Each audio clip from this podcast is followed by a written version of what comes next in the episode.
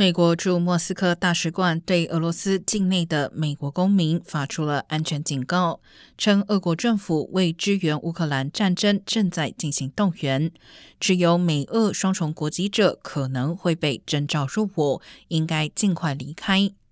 国务院并指俄罗斯可能拒绝承认双重国籍者的美国公民身份，拒绝他们获得美国领事馆协助，并阻止他们离开俄罗斯。而美国大使馆在协助美国公民的能力方面，目前受到严重限制。